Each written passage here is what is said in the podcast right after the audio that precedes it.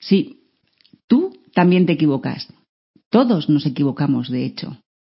Incluso todos los días. La cuestión es, ¿sabes cómo recuperar esos errores? ¿Sabes cómo enfocarlos para que sean aprendizajes? Y sobre todo, ¿sabes sostenerlos con tus hijos?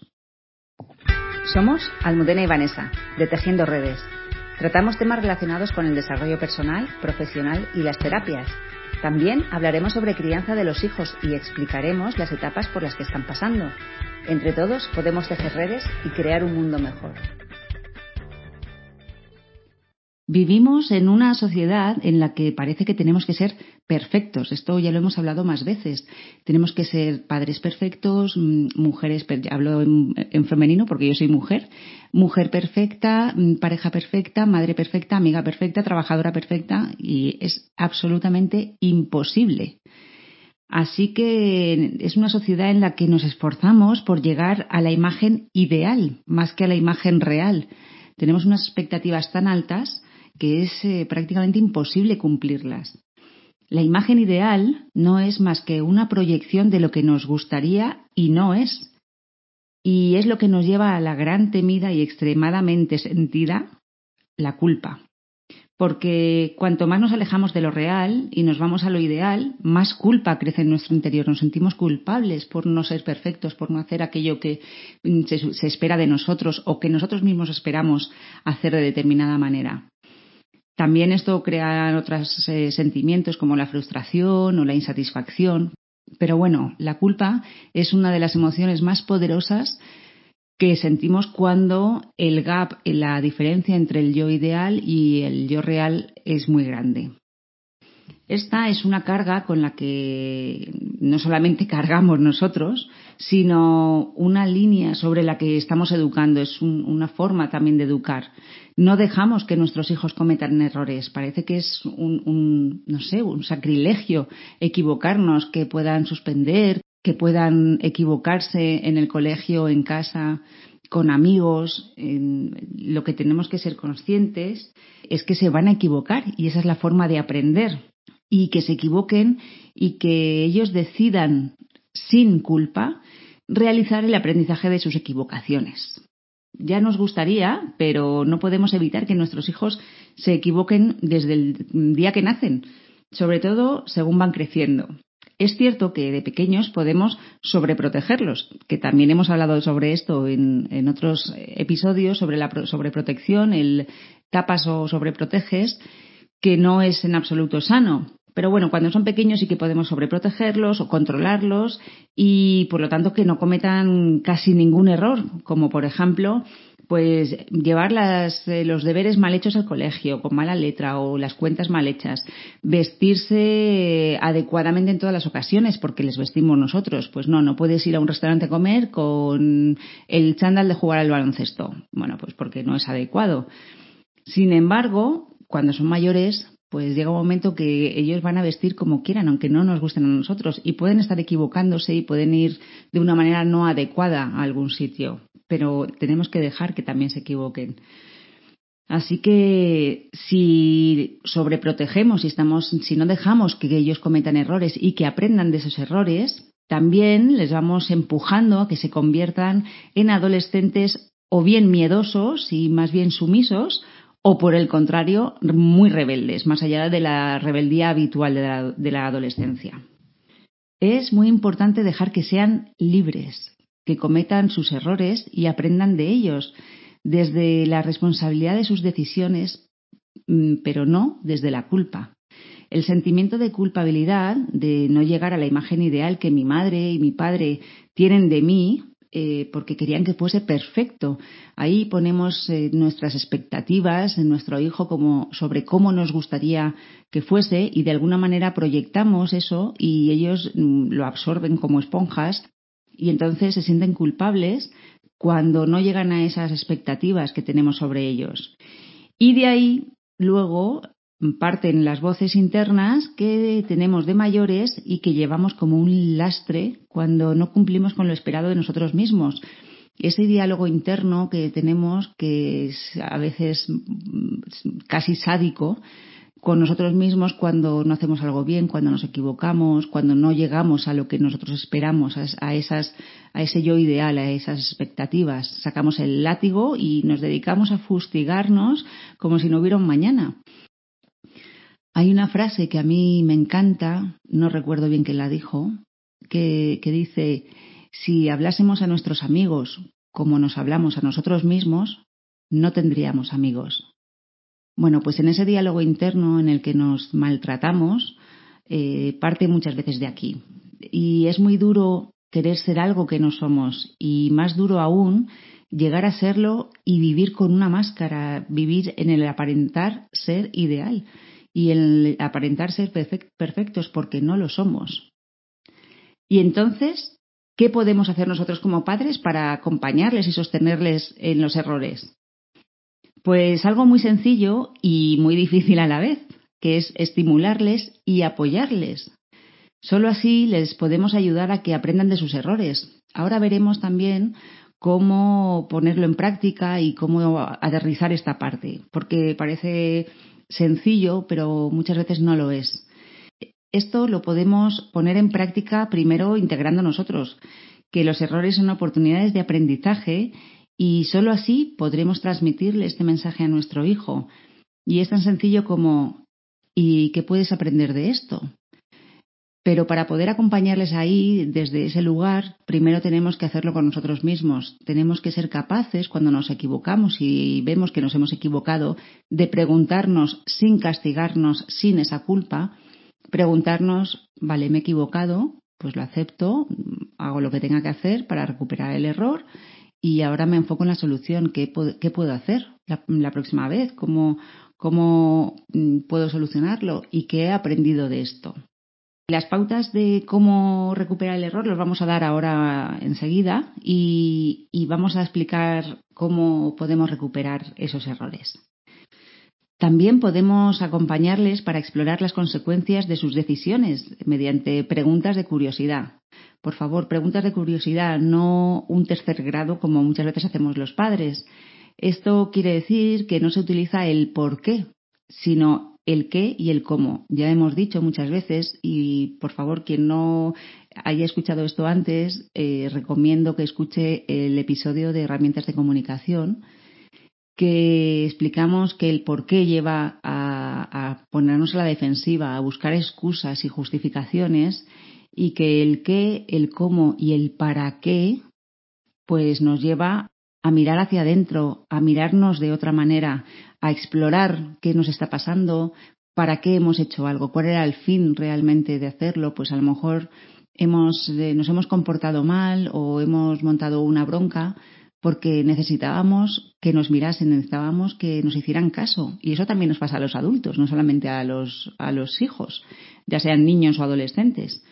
Bueno, te invito a que escuches ese episodio de herramientas de comunicación porque damos muchas pautas en este sentido, de cómo hacer esas preguntas de curiosidad. ¿Qué te ha pasado? ¿Qué te ha llevado a eso? ¿Cómo te sientes? ¿Qué puedes hacer la próxima vez? ¿Qué has aprendido? Esas preguntas de curiosidad, no el ¿por qué lo has hecho? ¿Y por qué le has dicho eso? ¿Y por qué? No, porque ahí lo que va a hacer es ponernos a defensiva y además probablemente nos cueste una bronca con nuestro hijo.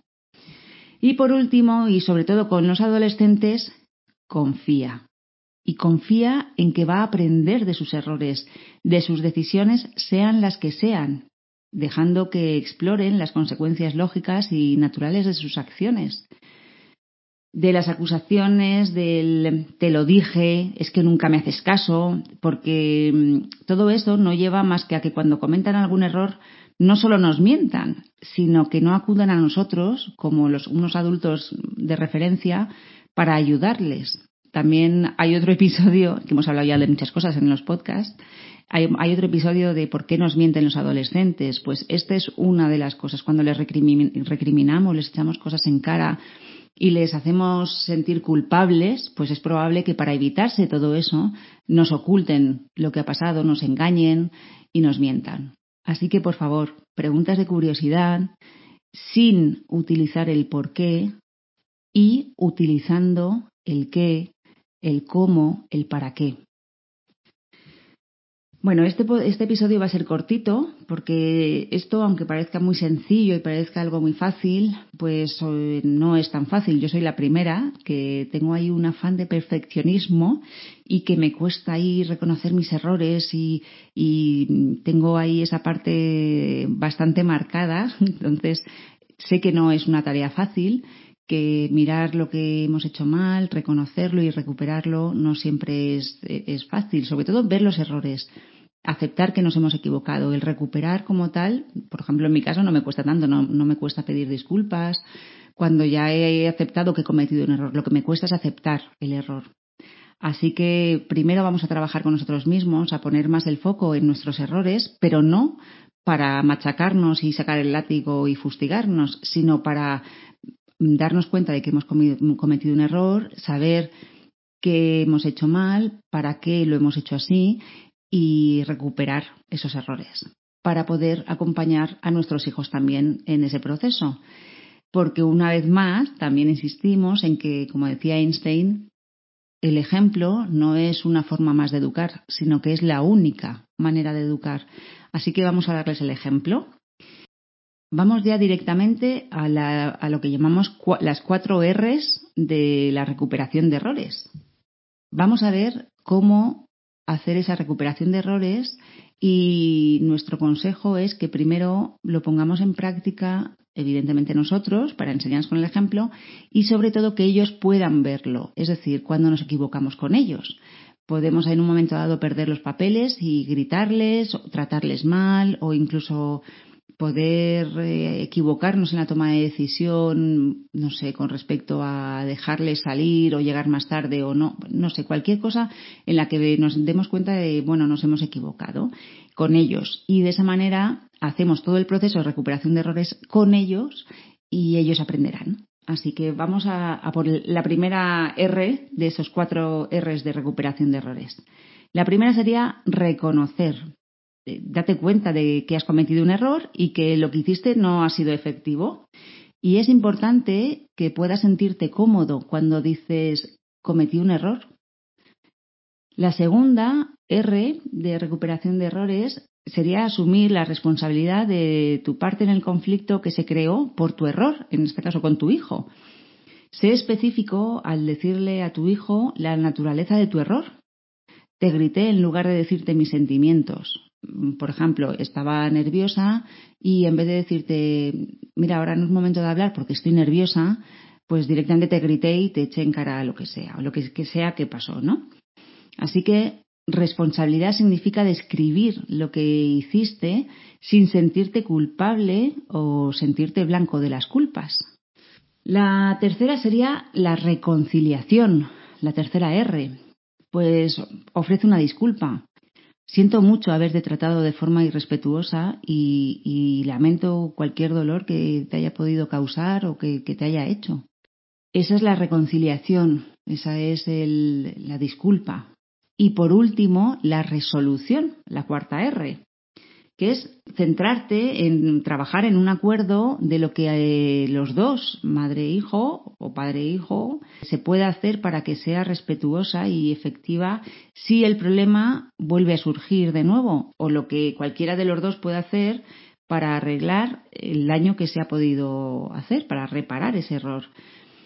En definitiva, centrarnos en la solución, centrarnos en qué podemos hacer la próxima vez yo como, como causante en la parte de, que, de responsabilidad que yo he asumido, ¿qué puedo hacer la próxima vez para no gritarte? Bueno, pues aunque mi hijo, por ejemplo, vuelva a hacer algo que, con lo que yo me pongo nervioso, pues en ese caso yo reconozco, veo que me estoy poniendo nervioso y voy a tratar de calmarme antes de mm, hablarte. Bueno, pues esa sería, por ejemplo, una, la parte de la resolución cuando se trata de resolver por eh, un solo lado, es decir, por mi lado en la parte de, la asunción de responsabilidad. Si eh, ha sido un, error en el que yo he caído y que eh, también ha provocado como que era parte de un conflicto, porque a lo mejor mi hijo ha sido el primero que me estaba gritando. Bueno, pues entonces llegamos al acuerdo de cuando estemos nerviosos, vale, pues cada uno se va a un sitio a respirar o a calmarse, a escuchar música para volver a centrarnos o cualquiera de las soluciones que entre los dos propongáis y lleguéis a un acuerdo. Cualquier solución a la que vosotros lleguéis que sea, que sea respetuosa con ambas partes, pues bueno, pues es una buena solución. Así que centrarnos, enfocarnos en, esa parte, en la solución y en la parte del aprendizaje. Y de esta manera, cuando lo hacemos nosotros con nuestros hijos, cuando nos equivocamos con nuestros hijos y hacemos estos cuatro pasos, poco a poco, a base de repetir y del ejemplo, ellos lo aprenden y llegará un momento que ellos pues verán que se han eh, equivocado, asumirán su error, mm, se responsabilizarán de, sus actos. Eh, habrá una disculpa, se, reconciliarán o tratarán de reconciliarse con la persona con la que se han equivocado y se enfocarán en la solución. Y esta es la mejor manera de recuperar un error. Y aquí termina este episodio de Tejiendo Redes. Cuéntanos de qué te gustaría que hablásemos en otro episodio y trataremos de hacerlo. Esperamos que hayas disfrutado, que haya sido útil y si ha sido así, te agradeceríamos que recuerdes compartirlo en tus redes y ponernos muchos likes y estrellitas en iTunes y en iBox. Entre todos, podemos tejer redes y crear un mundo mejor.